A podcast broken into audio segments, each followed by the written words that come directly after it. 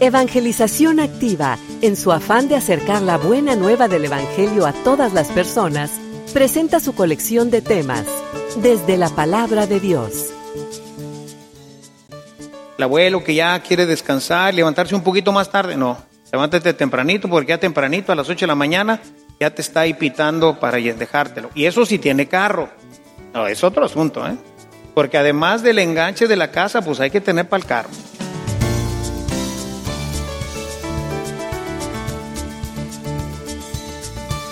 Este servicio te llega gracias a la aportación económica de nuestros suscriptores. Ayúdanos tú también a mantener este servicio activo. Participa con tu donativo y sigue escuchando estas enseñanzas.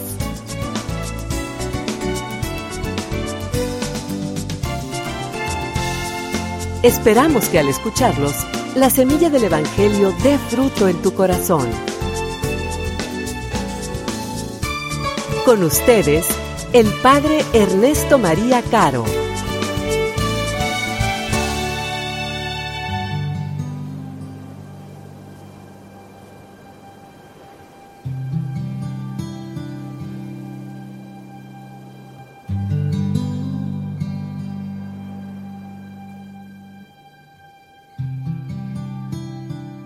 En aquel tiempo, Jesús se les apareció otra vez a los discípulos junto al lago de Tiberiades.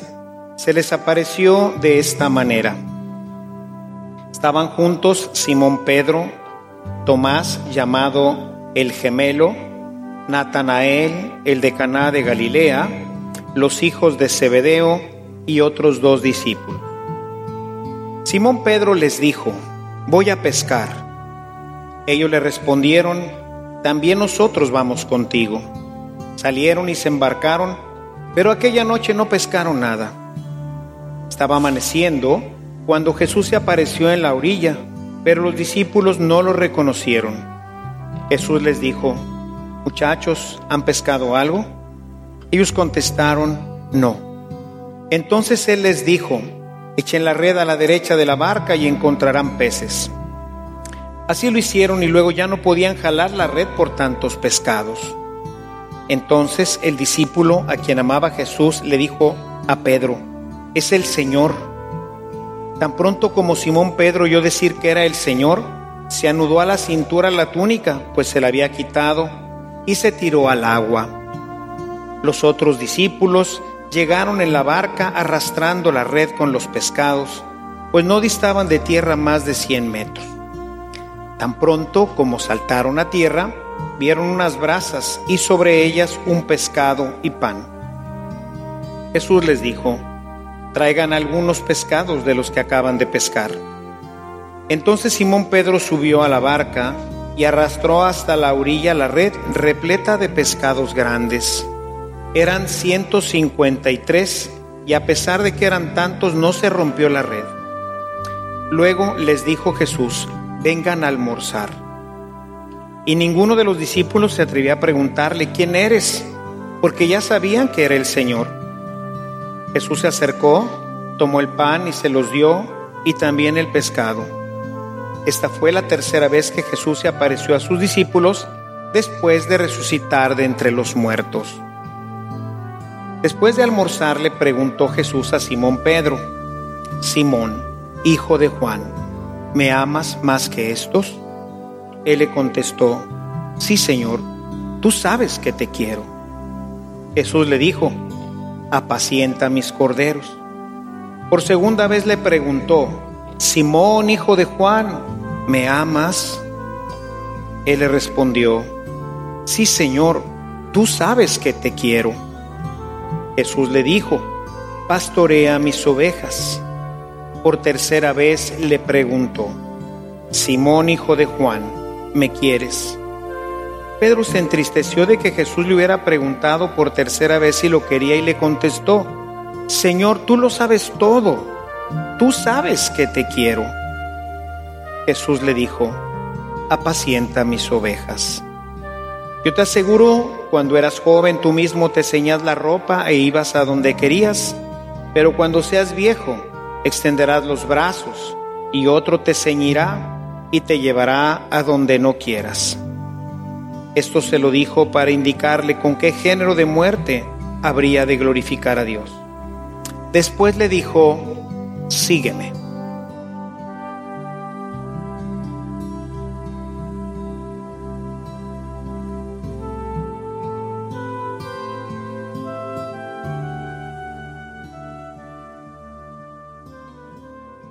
El Evangelio de hoy, en esta tercera aparición de Jesús a sus discípulos, nos da la oportunidad de tocar un tema muy sensible. Lo he tratado en diferentes momentos con ustedes, pero creo que la situación que hoy vive nuestra sociedad, algunas modificaciones que el gobierno está buscando hacer a la Constitución y en general el ambiente en el que se mueven hoy nuestros chicos y nuestras familias, Creo que debemos ampliarlo y profundizar un poco en él. El texto de Juan que leemos hoy del capítulo 21 nos presenta, después de este encuentro de Jesús con sus discípulos que los invita a almorzar, después de ello tiene una charla con Pedro. En ella le pregunta si le ama, si verdaderamente le ama. A lo que Pedro responde, Señor, tú sabes que te quiero. Hay una afirmación de parte de Pedro, pero Jesús le dice algo importante. Muy bien, Pedro, si realmente me amas, pruébamelo cuidando de mis ovejas. Te encargo a mis ovejas. El primer momento habla de los corderos. ¿Quiénes son los corderos? Pues son los hijos de las ovejas, son los más pequeñitos está diciendo, cuida a mis pequeñitos, a esos que van empezando en la fe, pero también cuida a las madres, cuida también a las ovejas, de manera que te encargo todo mi rebaño.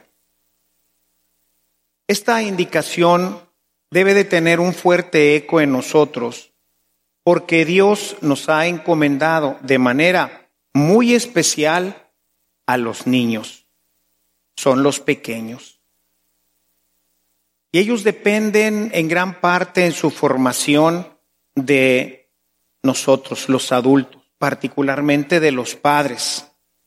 Aunque también esto repercute directamente sobre todos los que tenemos pues la obligación de educar, maestros, sacerdotes, catequistas, pero de manera central los papás son los responsables de estas pequeñas ovejitas de estos corderitos del Señor. Y hoy nuestros niños, estos corderitos que nos encargan, se ven terriblemente amenazados por diferentes circunstancias. El Internet, la televisión, el celular son los lobos, ¿verdad? Cuídamelos porque están los lobos que van a buscar, pues, comérselos. Y hoy los lobos nos saltan en diferentes áreas de nuestra vida. Y nos dice el Señor en Mateo 18:6, que creo que es muy importante. En este texto dice, al que sea ocasión de pecado para uno de estos pequeños que creen en mí, más le valdría que le ataran el cuello a una piedra de molino y lo arrojaran al fondo del mar. Y bueno, pues la verdad que hay mucha gente que la verdad necesitaría que le ataran una piedra al cuello y lo arrojaran al mar. Pienso, por ejemplo, en todas esas personas, pues malas, verdaderamente nefastas, que no encuentro ninguna explicación, sino que son tocadas y arrastradas por el demonio, que, por ejemplo, alteran los videos de los niños. Entran y toman un pequeño video de YouTube que ustedes quieran, voy a decir una toncera, ¿verdad? la caperucita roja, ¿verdad? Un cuento de niños que nos gustaría quizás que nuestros niños pues conocieran, lo vieran, etcétera, ¿verdad? Pero ¿qué hacen estas gentes verdaderamente malas?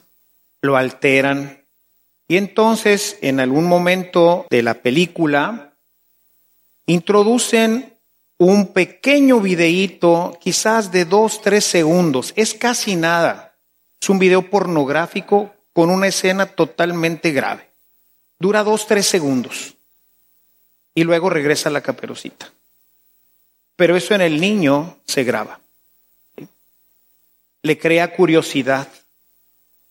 Que luego, obviamente, toda esta gente va a estar buscando llevarlos a sus redes. Esa gente necesitaría que le ataran una piedra al cuello y lo tiraran al mar, porque está destruyendo los corderos del Señor. Otros que están en el ámbito de la educación también merecerían o sería necesario que se les atara una piedra al cuello y lo tiraran al mar. Yo no sé si ustedes están muy enterados, acabo de publicar un video de estos que hago de no vivas en una burbuja, porque a veces vivimos en una burbuja, donde platico un poco del contenido de las modificaciones al artículo tercero de la Constitución. Porque en general lo que ha salido en la prensa pues tiene que ver básicamente con el tema de los maestros, que si se van a evaluar, que si no, que si el sindicato, todo este tipo de temas que ahorita ha causado mucha efervescencia, porque el CENTE y compañía pues ha hecho todas sus manifestaciones y todo este cuento. Entonces la prensa pues se ha abocado a hablar de esto. Sin embargo, en la reforma constitucional que se está proponiendo ya está contenida la ideología de género. O sea, al aprobarse la constitución no solamente se aprueban todas estas cosas que tienen que ver con los maestros, el sindicato, el que ya no tengan que hacer exámenes, en fin, todo este tema de los maestros está ahí. Pero además y esa es la parte más grave. Bueno, creo que todo es grave, ¿no? Pero una parte que tiene que ver con nosotros, con ustedes como papás, es que aprobándose esta modificación a la Constitución, se le da carta de ciudadanía a la ideología de género. Es decir, ya sin ninguna reticencia va a poder directamente la Secretaría de Educación introducir dentro de los libros de texto, tanto para primaria como para secundaria, los temas de la ideología de género que es una aberración completa y que atenta directamente para la destrucción de nuestras familias. Estará en los libros de texto, estarán obligados a llevarlos, especialmente en las escuelas públicas.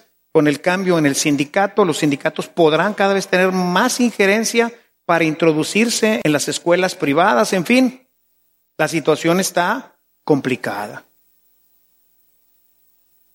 Más le valdría a quien ha desarrollado todas estas iniciativas y las permite, que le ataran una piedra de molino al cuello y lo tiraran al mar, porque va a destruir a nuestros corderos, va a destruir a nuestros niños con la ideología de género. El niño ya no sabrá qué es y podrá ser y pensar lo que él quiera. Podrá ser una papa, un perro, un gato, lo que él quiera, porque esa es la ideología. Es una idea, no tiene que ver con mi identidad sexual. Y hermanos, ahí entras tú. ¿Tú qué estás haciendo como papá para proteger a tus hijos de esto?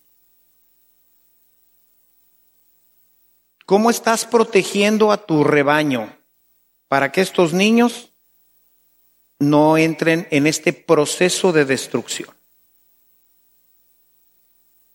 Creo que no somos muy conscientes, mis hermanos, de la gravedad del problema. Creo que no somos muy conscientes.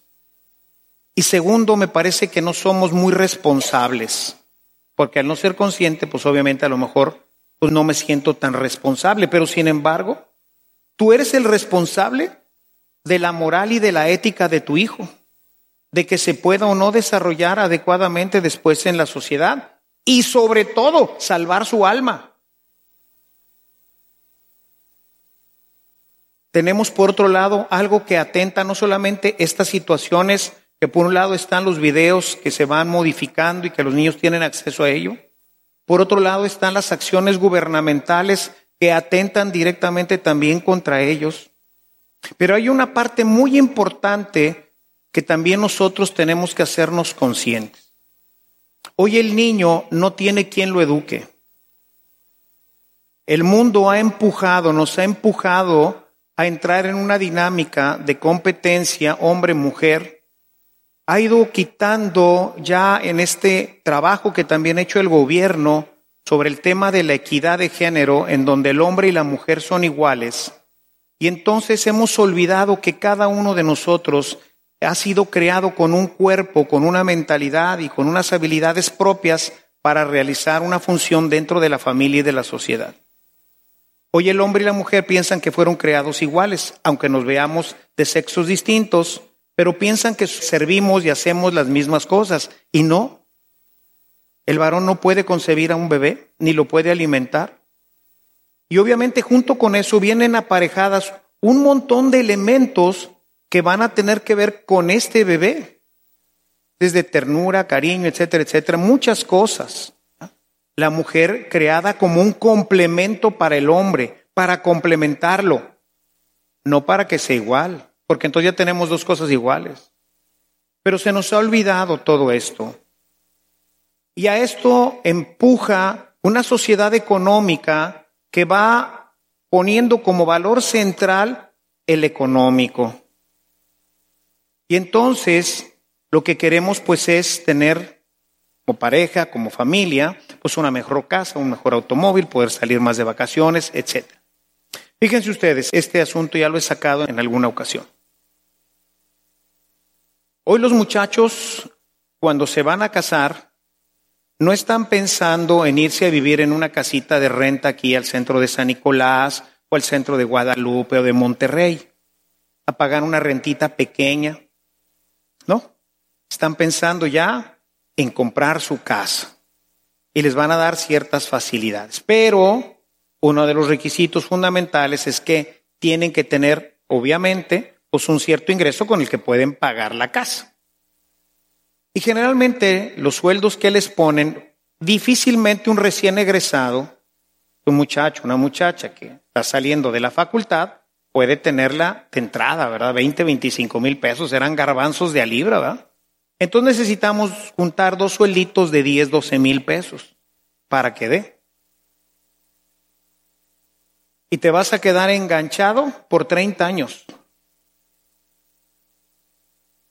Durante 30 años el hombre y la mujer no pueden dejar de trabajar. ¿Y quién va a cuidar a los niños? Imaginen hoy en día, ¿no? ¿A qué hora se entra a trabajar la gente? Ocho de la mañana, pongamos nueve. Muy bien, le dio oportunidad de llevar al niño, pues no sé a dónde, ¿verdad? Porque las guarderías se van a cerrar. Con ese dinero que le está dando el gobierno a las gentes, ¿ustedes creen que se los va a dar a la guardería? Pues no conocen al mexicano. Todavía nos dan un aumento en el trabajo. Todavía no recibimos el primer aumento y ya lo gastamos.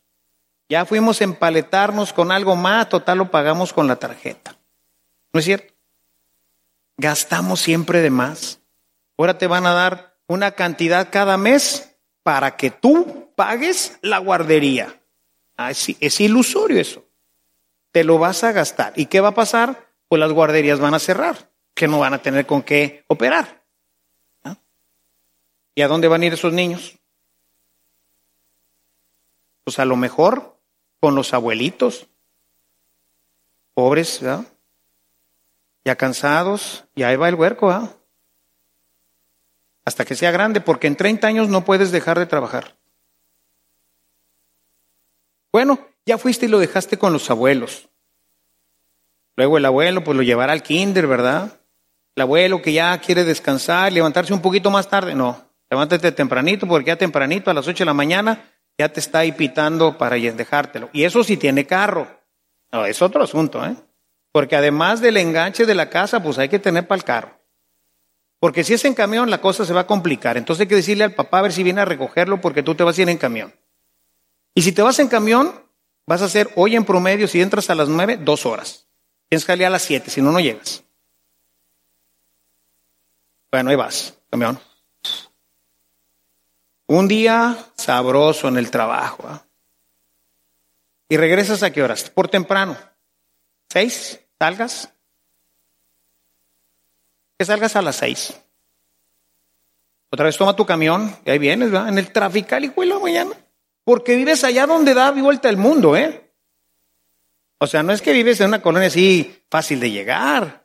Ese crédito te lo dieron para que vivas allá en el rincón número 6 de Apodaca, ¿verdad? Allá donde dices, ¿y dónde es eso? Pues ni el Google lo encuentra, ¿verdad? Pero ahí está tu casa. Créanme que hay lugares, hay gente que de repente me invita a cenar y cuando yo le pongo la dirección en el Google no la encuentra todavía. Son colonias nuevas que se van creando, que están allá donde de veras. Hace poquito fui a cenar casi en Virgo. Oye, ¿no encontraste un lugar más lejos para vivir? Ahora imagínate trasladarte, ¿no? Bueno, ahí vienes. Los dos, ¿no? Porque hombre y mujer, ¿no? Ahí vienen. Llegan a casa. ¿Cómo llegas? No, hombre, bien contento para agarrar a los niños y jugar. Y vamos a ponernos a hacer la tarea. Y llegas gozoso, ¿no? A casa, ¿no es cierto? No, hombre, llegas y pues a ver si el marido lo hace o a ver quién lo hace, que el perro lo haga, no sé quién lo puede hacer, ¿verdad? Pero yo ya no quiero, es que es una realidad esto, hermanos. Aunque vengas en tu carrito, de repente yo lo veo en mi caso. Estás ya bombo, ya lo que quieres es viva la paz, ¿no?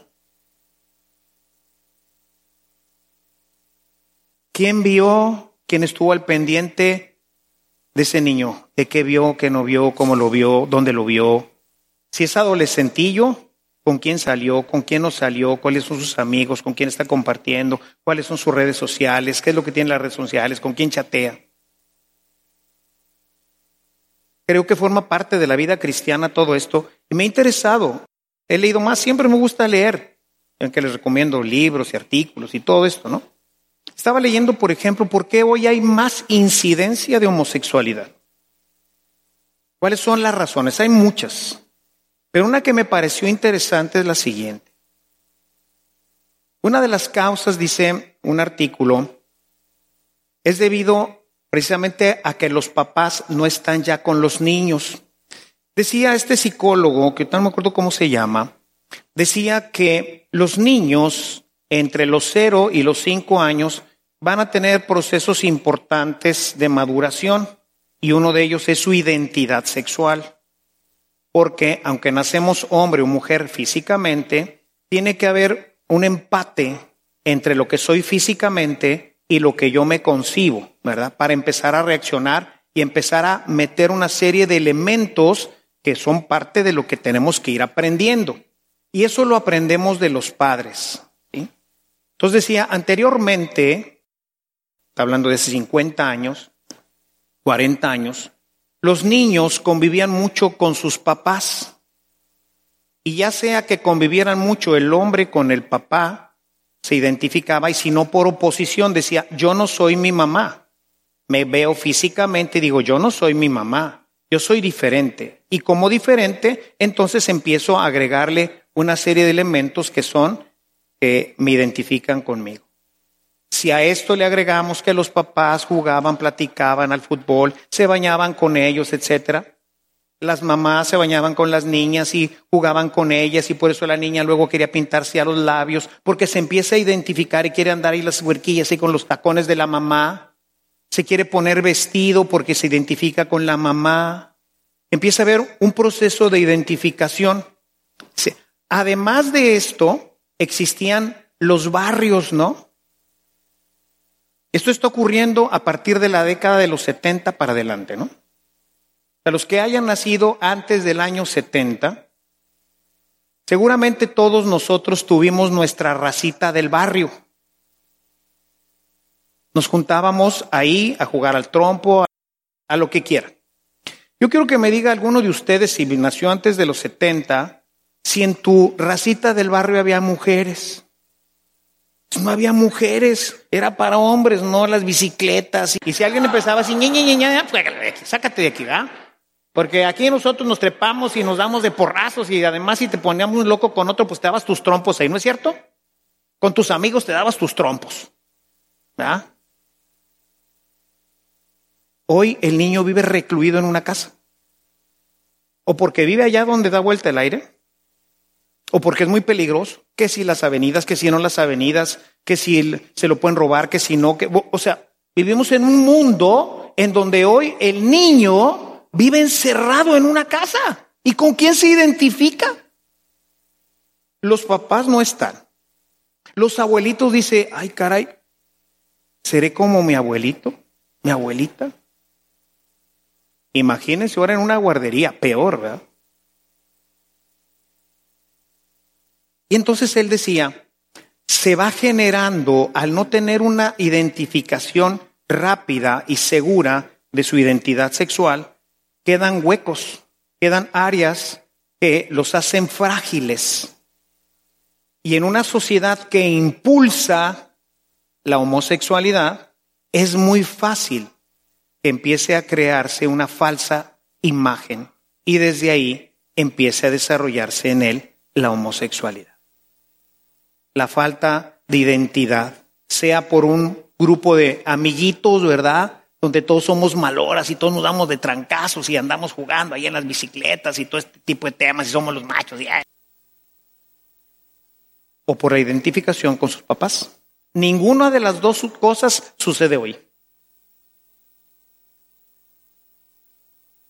Hay un texto muy fuerte, primero de Timoteo 6:10, que dice que el amor al dinero es la causa de muchos males y que por causa de este mucha gente se ha perdido. Y hoy hemos perdido mucha gente por esto. Y no estamos hablando de un afán de enriquecimiento, o sea, no, yo quiero tener los millones, no, yo quiero tener una casa, yo quiero tener un automóvil, quiero tener más tiempo para vacaciones, etcétera, etcétera. Pero el precio lo están pagando estos niños, que no tienen papás, que no tienen forma de que alguien los cuide, los proteja, los revise, Porque durante 30 años, o sea, cuando tu hijo tenga 25, 26 años, 24 años, que ya para eso estará perdido el asunto, estarás dejando de pagar tu casa. Y otras deudas que te echaste, ¿no? Y durante ese tiempo la mujer no puede dejar de trabajar, so pena de perder la casa. Y eso si a la mujer además no le gusta que el viaje, que esto, que el otro, y ahí entraríamos a cuestiones de infidelidad y otro montón de temas que ahorita no nos interesan, pero que también proceden de lo mismo. Les digo, es un tema delicado, es un tema sensible. Yo sé que esto impacta y que dicen, ¿qué le pasa al padre? Pues es que esto es lo que dice la palabra. O sea, la palabra dice, cuida mis ovejas y estoy haciendo esta función. Estoy cuidando a las ovejitas del Señor a sus corderitos, estos pequeñines que son educados hoy en las tablets, que son educados en las computadoras, que son educados por maestros que están completamente fuera de onda de la realidad, que tienen pensamientos que digo yo, ¿cómo es posible que pueda estarse enseñando esto en las escuelas? Y esta es la realidad. Pero los papás viven en la burbuja. O sea, tienen que salir corriendo en la mañana y órale, jálale y esto y lo otro. Uh, todo el día y en la noche llegas y dices, híjole, revisar qué hizo, qué no hizo, con quién salió, con quién no salió, con el papá, que si el este, que si el otro, quién los educa, quién, nada, pues no tienen chance. Tienen que estar proveyendo al crédito. Claro, una vida, pues una casa bonita, etcétera. ¿Y cuál es el costo, amigos? ¿Cuál es el costo, hermanos? El costo es esta juventud que hoy o no tiene una identificación clara sexual, o tiene mucha violencia en su cabeza, o ya no entiende cuál es la relación entre un papá, un hijo, un hermano, una hermana. Va desapareciendo el concepto familia. ¿Cuántos niños les dicen mamá y papá a sus abuelitos? Muchos.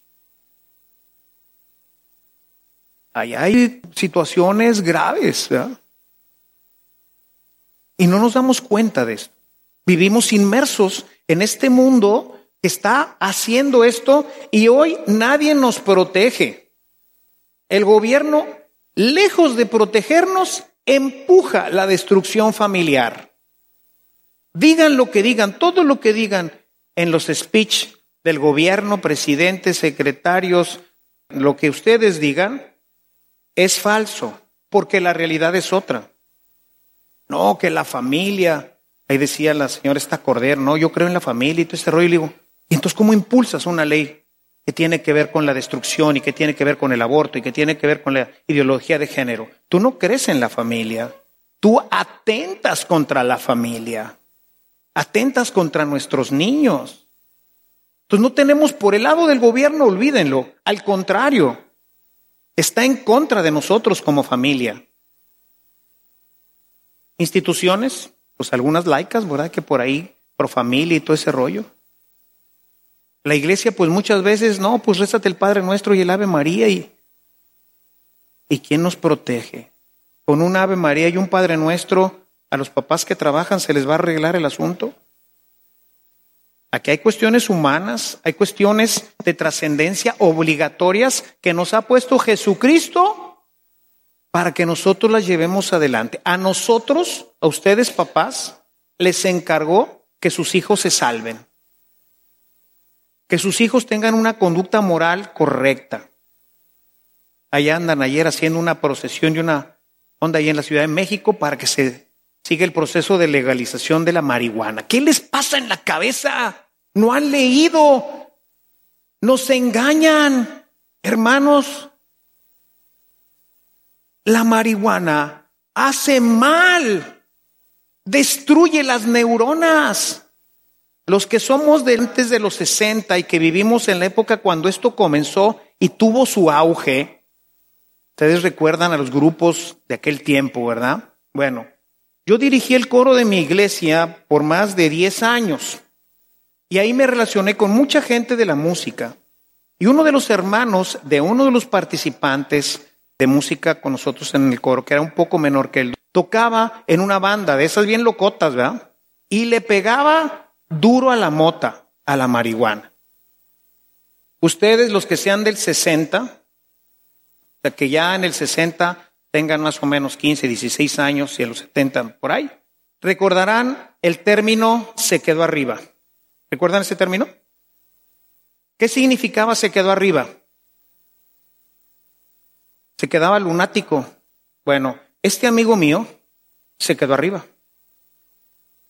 Un chavo que estudiaba arquitectura, brillante, pero le pegaba duro porque era un buen baterista y andaba en una banda de estas que, pues era la onda pegarle a la marihuana.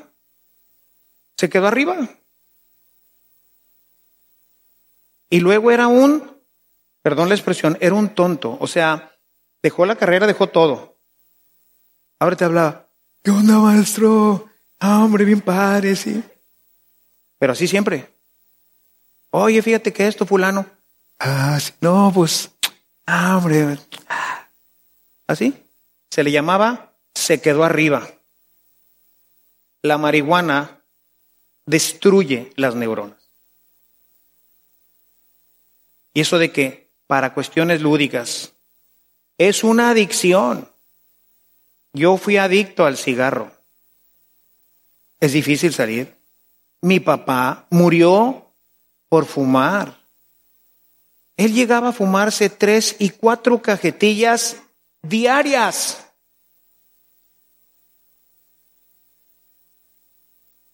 Y la marihuana, como alucinógeno que es, genera todavía mucho más efecto adictivo.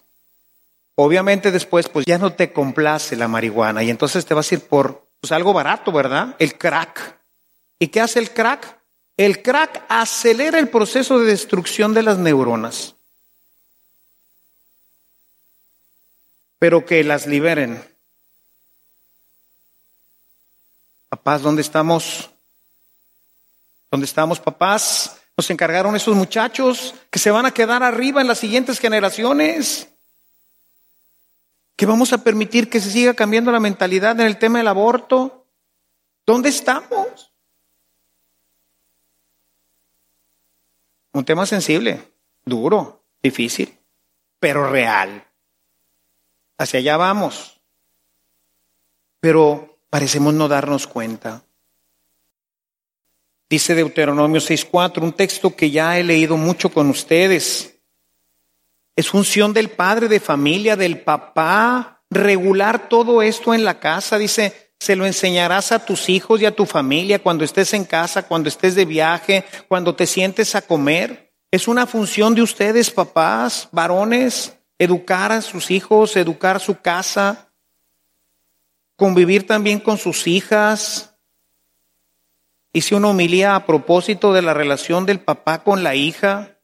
Cuando la hija no tiene un papá que la cuide, que la saque, que conviva con ella, que la abrace, que tenga relación, esa mujer será sumamente insegura, frágil y podrá ser fácil una víctima de un hombre que la maltrate, porque no tiene seguridad en sí misma. En cambio, cuando el papá convive con la hija, pasea con ella, la abraza, le dice que la quiere, le va transmitiendo esto que tenemos nosotros los hombres, no la va a hacer marimacha ni nada de eso, ¿ah? le va a transmitir seguridad, le va a transmitir entusiasmo. Y entonces podrá darse su lugar ante los hombres y ante la sociedad y ante todo. ¿Por qué? Porque es segura en sí misma, porque tuvo un papá que la acompañó, que la mimó, que estuvo con ella. No es nada más cuestión de la mamá. Hay una función muy importante de ustedes, hermanos varones, en sus casas tiene una altísima responsabilidad que Dios les ha dejado, y nos ha dejado a nosotros los varones. Si hoy está nuestra sociedad así, no es casual, es por todos estos elementos de los que hoy vengo haciendo recuento, ¿no? Recuerden, y con esto quisiera ir terminando, la parábola que nos presenta Mateo en el capítulo 25, en el verso 15, la recordarán ustedes.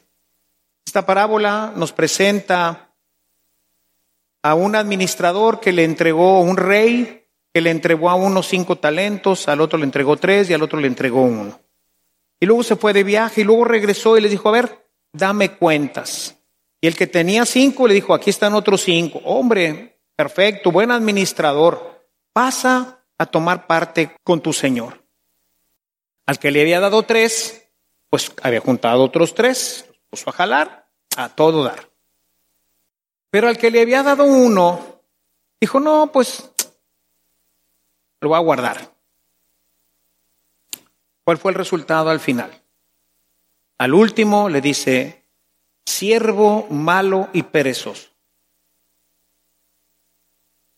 Átenlo de pies y manos, quítenle la moneda, átenlo de pies y manos y tírenlo a las tinieblas. Cuando mueras, hermano, y el Señor te diga, te entregué tres talentos, dos talentos, cinco talentos, te entregué cinco hijos. ¿Qué razón me das de ellos? ¿Qué hiciste con ellos? ¿Qué le vas a decir? pero, pero les di una casa bien bonita, Señor. Les di una universidad privada. A ver, estamos hablando de eso. ¿Qué hiciste con ellos? No, pues les di una buena carrera. ¿Y viste lo que pasó en sus vidas? Se divorciaron, vivieron siempre mal y algunos de ellos pues hasta se perdieron. Pedro, ¿me amas? Luis, María, Juan, como te llames, ¿me amas? Señor, tú sabes que te amo. Muy bien. Cuida mis corderos cuida a mi ovejas. La forma concreta como papá, como educador, como gobernante, si me digo realmente cristiano, creyente, la forma de probarle a Dios que realmente le amo es cuidar a sus ovejas y asegurar que ninguna se pierda, que no se las come ¿Me amas verdaderamente? Cuida mis ovejas. Alabado sea Jesús.